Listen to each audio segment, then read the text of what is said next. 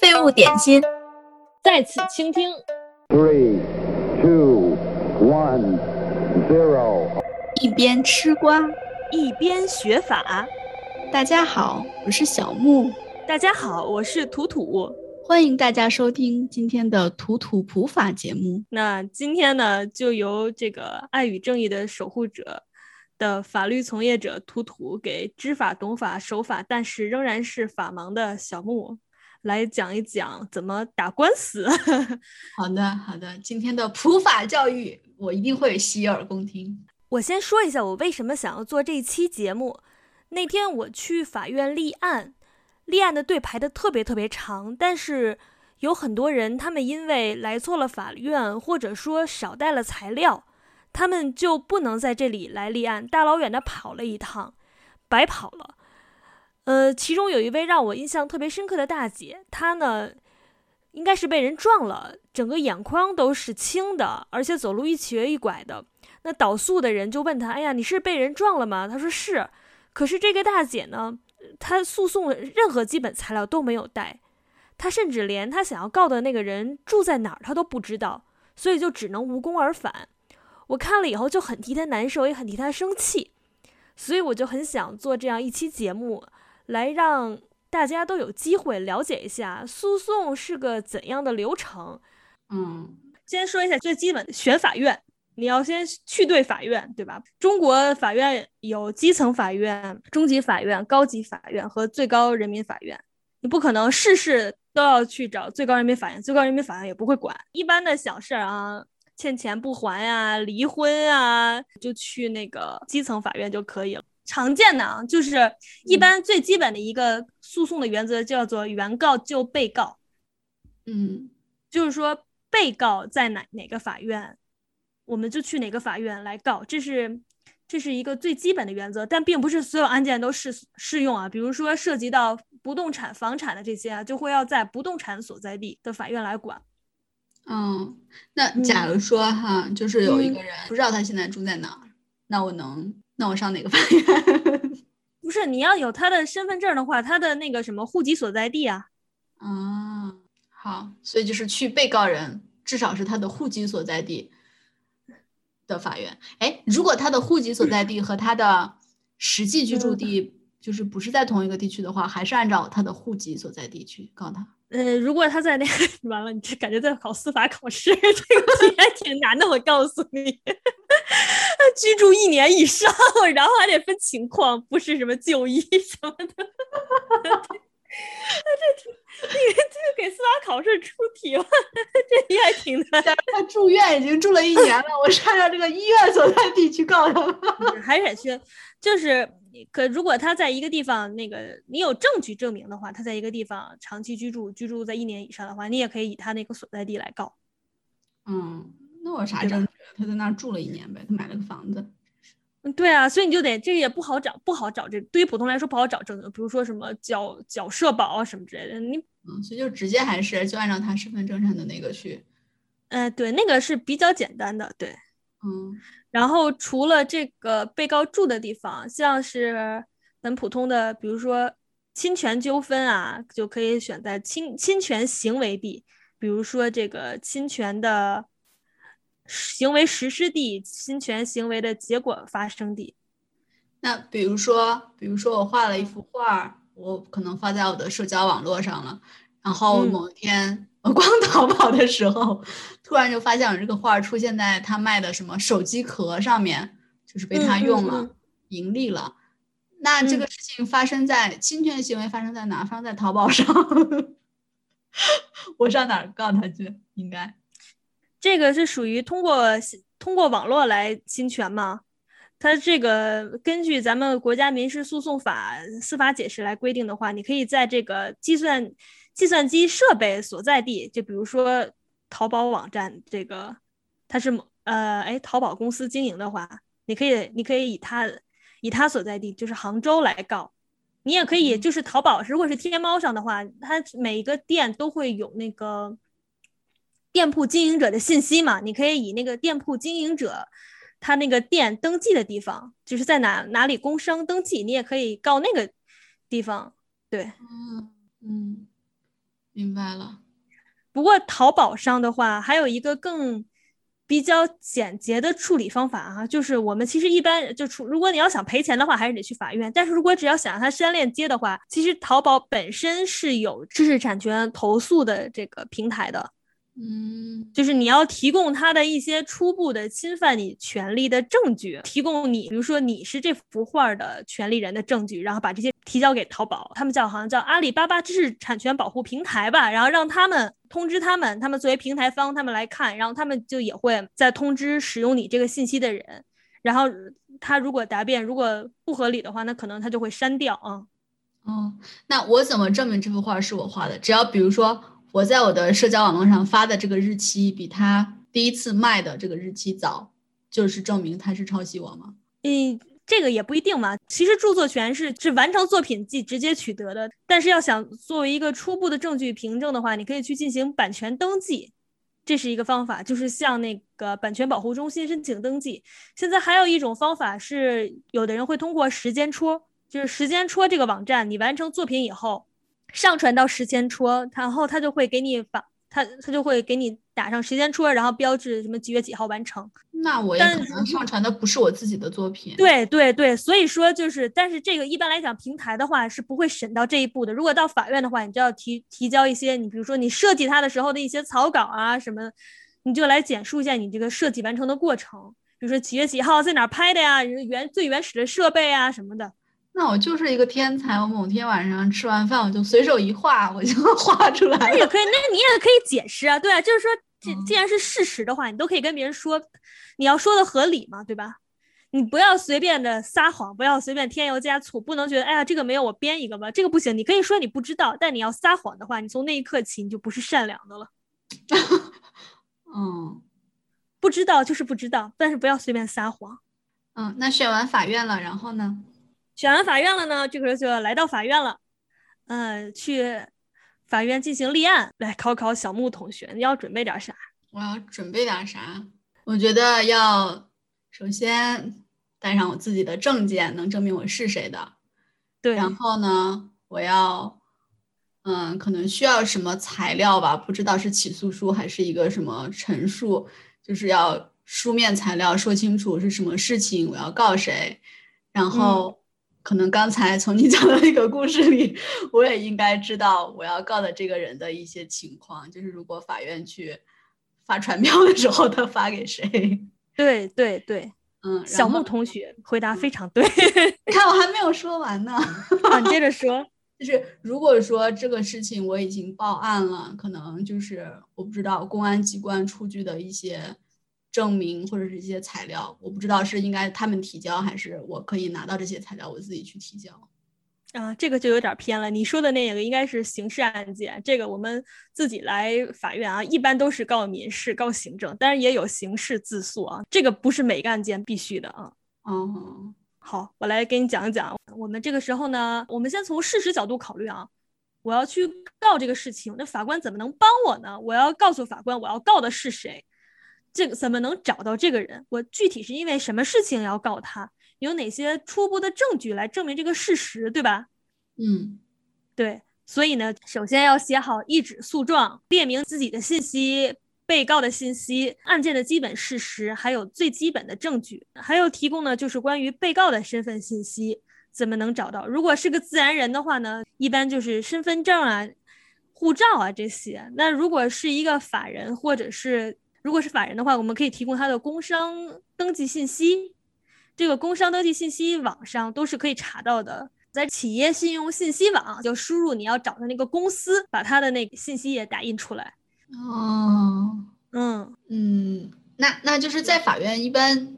就就是我递诉状这个一般是个什么流程呢？我肯定不是去了就直接见到法官，对吧？对，一般的法院它都是会有一个导诉的地方吧，就会看看你的材料齐不齐，给你一个号，给你分到各个接待室，然后法官再审一下你这个材料。所以你这个材料里面要写清楚最基本的那些案件事实、法律依据，还有最基本的证据。比如说欠钱吧，你就要写清楚。几月几号我借给谁谁谁，谁谁谁答应我几月几号还，那你然后提供一个借条，提供一个你给他的打款记录，对吧？这就是最基本的事实和证据。嗯嗯，就是没有什么什么模板、什么表格之类的，就是哎，这这这点是又问到点儿上了。其实呢，很多人不知道怎么写，有一个非常简单的方法，就是基本每一个法院它都会提供一些简单的文件的模板，我们都可以去法院的网站上找到。啊，嗯，对。刚刚说的就是跑错法院的问题啊。其实现在咱们国家也出了这个跨域立案的这个制度，就是说你可以去就近的这个法院，向其他有管辖权的其他地方的法院交这个材料，他会帮你登记，然后转给他们。嗯，对，我刚才还想问，比如说我在我在黑龙江什么海南有个人欠了我钱，那我还要跑到海南，本来我就被欠了钱，我就没有钱，我还要花个机票钱去海南，我觉得我好亏。是。其实现在立案的方式也多种多样啊，去法院跑一趟可以，也可以通过邮寄的方式，或者通过电子平台，比如说通过微信啊、审判信息网这些都可以。然后它还有一个事情叫做案由，案件的案，理由的由。对，比如说像刚刚说的欠钱啊，这个就是什么民间借贷纠纷啊，这么这么专业的词，一定要写到，就是用这种词吗？还是虽然理论上说它并不是一个就是诉状必要的。部分啊，但是因为法院每天案件特别多，嗯，为了方便审判，就是他要分成不同的审判庭来来审嘛，所以说的话，一般法院去立案的时候都会要求写上。不过很多人并不清楚到底都有什么案由。嗯，对呀，对，所以说来给大家说几个普通人常用的啊。嗯，对，如果有人侵犯了你的肖像权的话，那就是肖像权纠纷。比如说你被网暴，别人还人肉你，那可能这个你要去告伤害你的人的话，你就可以是。名誉权纠纷、隐私权纠纷、个人信息保护纠纷。哎，像这种如果被网暴，我不知道那个人是谁啊，我只能比如说提供他的什么微博账号或者什么，这种是可以的吗？你可以告微博这个平台，然后要求微博这个平台提供这个网暴你这个人。然后还有跟离婚有关的也是比较常见的，像离婚的话呢，就是离婚纠纷、抚养费纠纷、夫妻离婚想变更监护权啊，就是监护权纠纷、探望权纠纷啊这些。嗯，比如说离了，然后他不让我看孩子，哎，那我就告他探望权纠纷。那个遗嘱的话呢，也有什么遗嘱继承纠纷啊这些。嗯，反正就一般都是什么什么权纠纷。啊，就这这几个事情，那有合同的纠纷。嗯，那比如那跟工作相关的呢？比如可能很多人找工作的时候，或者在工作中会有一些什么纠纷，属于劳动人事争议、劳动合同纠纷。嗯，还有比如说他不给你缴社保，对吧？那就是属于社会保险纠纷。具体的，人家不给你缴哪一种险，底下还有下面的案由。这个就先要去做劳动仲裁，然后等仲裁有了结果以后，如果不服的话，再向法院起诉。嗯，假如说本来是一个什么什么案子，然后法院已经判了他需要赔我的钱，可是，嗯，他一直不，他一直不赔钱，那我还能再告他吗？再告的话是什么案由？他一直不赔你钱的话，你申请强制执行呗。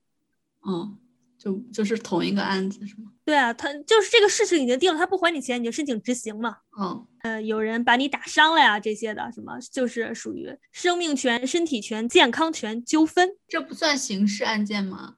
如果不够标准的话，比如说他必须打成非常非常严重的伤害，那才是那个故意伤害罪嘛。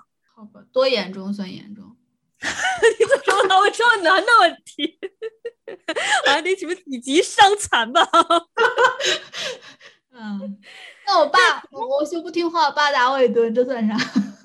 你可以告他呀，你可以告他呀，我可以告，你可以告他，但你怎么举证据呢？你要去法医鉴定一下。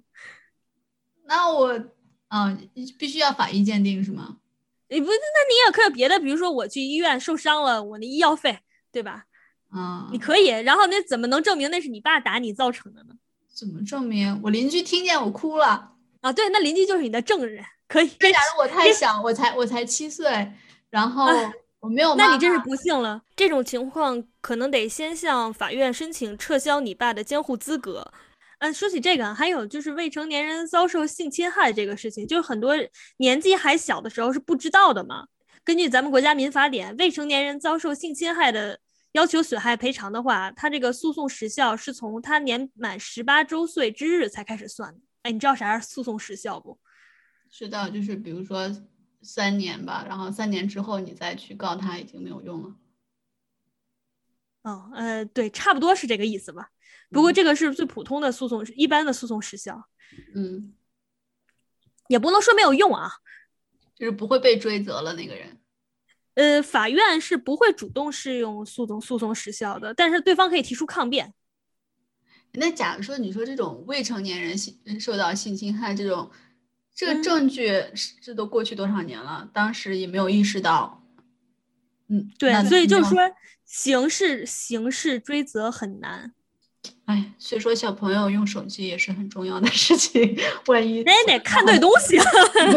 然后接下来呢，一般是个什么流程？流程就是你刚刚就说了，呃，那些说的材料啊，然后还有你的基本的证据，最基本的证据你得交给法院。嗯，然后立上案以后呢，首先呢，法院就要分到法官这里，他要对被告进行送达嘛，就是你得让被告知道这件事情。所以就是我们刚刚说的，你一定要给法院提供被告的身份信息，把他的电话、邮箱啊都想办法提供给法院。嗯嗯，如果法院就是找不着这个人呢，那就公告送达。啥是公告送达？公告送达就是在人民法院报上发个公告，就是谁谁谁某某某诉你什么什么纠纷，什么本院定于几月几日开庭，什么请什么请你参加之类的。哎，这报纸谁会去定啊？对对，所以就是说这已经 这已经是没有办法的办法了嘛。所以说你就一定要想办法给法院提供给给法院提供被告的联系方式。嗯，但是你不是经常看电视剧里面，就是其实被告知道他被告了，但是他就是不想去，所以说他就是什么信也不收，什么也不什么啊。对，我是看了那个什么《天天向上》，就是他说你他们现在什么给被告什么发个信息，然后如果被告只要看了，他就知道被告看了，就算他不回，他们也知道被告已经看了，就已经算是就是标记为已送达。对，就像送对，就算送达，那就正常往下走呗。被告不在的话，也可以缺缺席判决啊，可以缺席的，就是他不他不一定非得来，你原告肯定要来，然后就就那个开庭审理呗，然后开庭审完了就下判决，有判决你要不服的话，你跟被告都可以上诉，上完诉呢就二审法院接着审呗，审完了的话就下判决，就终审终审判决了。你要是被告，嗯。就是开庭的时候我要干，假如说我是原告，开庭的时候我要干嘛？我就站在那儿吗？还是坐在那儿？你要说呀，你要说话呀，你站那儿干嘛？你站那儿干嘛？你 第一法第一法庭是有座的，法庭是有座的，大家都坐着。是吧？去辩论是吗？对，你要说话，你要说，你要给法官陈述这个基础事事实，因为法官法院是一个中立的机构，它不像行政机关，它它法院它是一个中立的机构。所以你要向法官陈述你的基本事实，不能说法官看了你的诉状就直接判你赢，对吧？你要说清楚到底怎么回事，为什么，然后你有哪些证据。那被告也可以说他的理由，他为什么不这么做，为什么不履行他的义务，他也可以举行举证。然后你可以说啊，你的证据有问题啊，什么造假啊，什么之类的。然后双方辩论，法官有问题的话会再问你。哎，我看电视上，看我的所有知识都是来自于电视剧。很正常，大家都是这样。就是就是说，我哎，我都忘了，说不定我看的是港剧，可能是日剧，那不太一样。那个律师、法官戴不戴假发？不是，不是这个问题，就就是说那个，好像是说，就是开庭前，你就是双方必须要相互交换你要出示的证据，这样别人才能准备反驳，还是什么？如果你不提前让对方知道的话，你突然间拿出来，那对方就有权利不知道下次再说这个事儿还是怎么着？是这样吗？这个问题是这样子的，我我不是说我立立案的时候我就已经交了一部分证据嘛？对吧？嗯。然后呢，法院他把这个材料他要送达给被告。要求被告在一定期间内提交答辩状，然后也提交证据。他会给双方设一个举证期限，你应当在那个举证期限之内来提交这个证据。如果有一些新的证据是在那个之后形成的话，你也可以交，但是你要向法院来做合理的解释，为什么你不在法举证期限之内交这些证据？嗯，但是咱们国家的这个呃证证据就是这个就是刚刚你说那个流程应该算证据交换吧？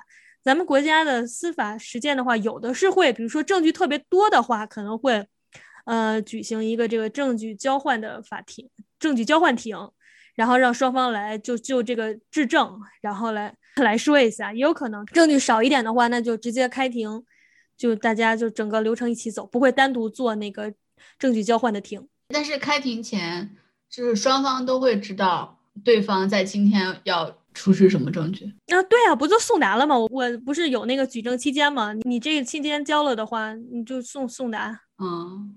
那就是像刚才问的，如果比方说你也解释了，也合理，也有合理的解释，为什么我有新的证据？那那那你就是另外一方可以要求，可以要求再下一次，就是说这个证据，或者说你可以庭后发表意见嘛，就是对吧？嗯。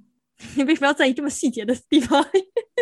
不是因为我本来觉得，你看你要去，要是就坐在那儿像看戏一样嘛，不需要准备。怎么可能？看戏的，我告诉你，看戏的人是书记员，不是记者吗？哎，对，记者不能随便进法庭的，那哪能随便的让你采访啊？不是，所以这种庭的那些听众是就是是谁呢？就是你该不会以为所有的法庭都有一堆人坐在底下吧？看的吗？嗯，不是，多数情况下是没有什么人，没有什么人去听的。有的时候，什么学校、某些单位啊，可能会组织旁听庭审吧。法院又不是菜市场，说进就进，他也不会赶你啊。但是像有的法院的话，可能就会要求比较严格，就是你要交你的什么身份证明啊什么的。嗯，但是不需要预约，就是你去了直接。出示身份证件就可以进去啊？对对，嗯。但是如果你是一个记者，想要采访的话，那那那你肯定得那什么。然后外国外国人的话，得要去申请。嗯，如果有一方对于这个庭审结果不满意的话，他再次上诉，你觉得一般这种会有用吗？还是一般都会维持原判？这个问题，我的天，这个问题我没有办法回答。这这不存在一般。那不满意，那可能是有一审法院有可能判错呀，二审可以翻啊，这没有一般不一般的。不是，就是比如说我也没有，我也没有更多的新的证据或者是什么的，但是我就是不满意。那第一审法，因为这个法院就是有两点嘛，事实认定是否清楚，法律适用是否正确嘛，那都都有可能有可，这这没有什么一般，也有可能一审法院没有审清楚嘛，这是很正常的存在。就我不是。就比如说事实已经很清楚了，但是比如说你，比如说我要求你对我进行什么，对我不是这个这个问题，损失费他到底这个问题我真的没有办法回答，因为法院这都是有法官都是有自由自由裁量的权利的。那这个法官这么看，那个法官那么看，都是合理的。这是这个这个不存在什么有什么一般二般的情况，这都得看具体案件。嗯，那那那就比如说我我要求那个经济赔偿的话。我要多少钱合适？就是一般法院是用，就是就是什么标准来判定到底，就是被告要赔偿原告多少钱？你这不想要多少要多少？不是不是不是了，你得就你的损失做出合理举证啊。像那种什么精神损失费，我一直从小就特别迷这个精神损失费。这这这，比如说我就。就说一个大概的金额，这个然后法官就会考虑，比如说啊，他把我吓出神经病了，我去医院看了看看看病，然后花了很多钱啊什么的，然后比如说导致我啊什么丢了工作呀什么什么的，这些都算吧，都算考量因素。还有这个人他太坏了，什么不断的骚扰我，什么严重影响到我的生活啊，这种就是对方的这个行为给你造成的损害，你造你因此蒙受的损失。那比如说我的损失就是他给我造成非常不好的影响，我以后不想再谈恋爱了。这钱他要多少都是你自己想的，那法官支不支持你？法官的事。我知道，我就说，就是法官最后来判决这个数字应该是多少钱，就是就一般是就是我刚刚说，就是我刚刚说的这些考量因素，他到底给你造，而且他会考，就是 一般的那种给你造成多大的损失，你不想谈恋爱，你这也没法量化呀。所以你要个一百万的话，一百万的话非常不合理嘛。但你可以说嘛，而且而且这个事情是这样，说说不要钱。而且这个问题是这样子的，你要你主张多少钱，你还得交诉讼费呢。你是可以直接要十个亿，那你算算你要交多少诉讼费？诉讼费是跟跟那个赔偿费相关的呀。对，要跟跟你一起要求的金额相关的，是根据这个来算的，要不然就是个人就要个一一个亿，你知道？哎，我还以为我一直以为诉讼费是那个固定的钱呢。不是不是，诉讼费不是的。也就是说，比如你欠了我一万块，我还是就是法院帮我要了回来，但是我还不可能全都拿到，但是还是要按比例交一个诉讼费，对吧？不是你你你不是这个案子审判之前你要先要交了呀，不是按照你最后实际判给你多少钱交的，你已经交了。我就是我交的时候是按照我是你要的，你要多少钱？要多少钱？对对啊，是这样啊啊对，所以你不要漫天要价，什么起诉三个亿，你说你付得起那诉讼费吗？哎，那假如说，假如说我付得起哈，我起诉三个亿，然后比如说我不知道，假如说我交了三十万。哎，最后法院判了，他只赔我三百块钱，那我是不是很亏啊？对呀，啊，是这样。对呀，所以你不要没事闲的瞎要啊，你得要合理啊。啊，我一直不知道这个是，就我知道是之前交，但是我不知道他是按照这个比例啊。然后我先要说一下，你刚才说三个亿的话，你应该交一百五十四万一千八百元诉讼费，不是三十多万啊。啊。用。用。用，这期广播脱稿是我的错，随我来唱一首歌，骗了我的钱，还把我伤害，最后知道真相的我，赶紧去法院。电话你不接，你欠了我的债，就请法院把你找到，快点还我钱。当初帮你是情分，情分变仇恨，现在只能找法院帮我来要债。钱钱不是你想来想来就能来。让我起诉，动你账户，把钱要回来。哎呀，还是跑了。废物点心，再次倾听，咱们下周见，拜拜，拜拜。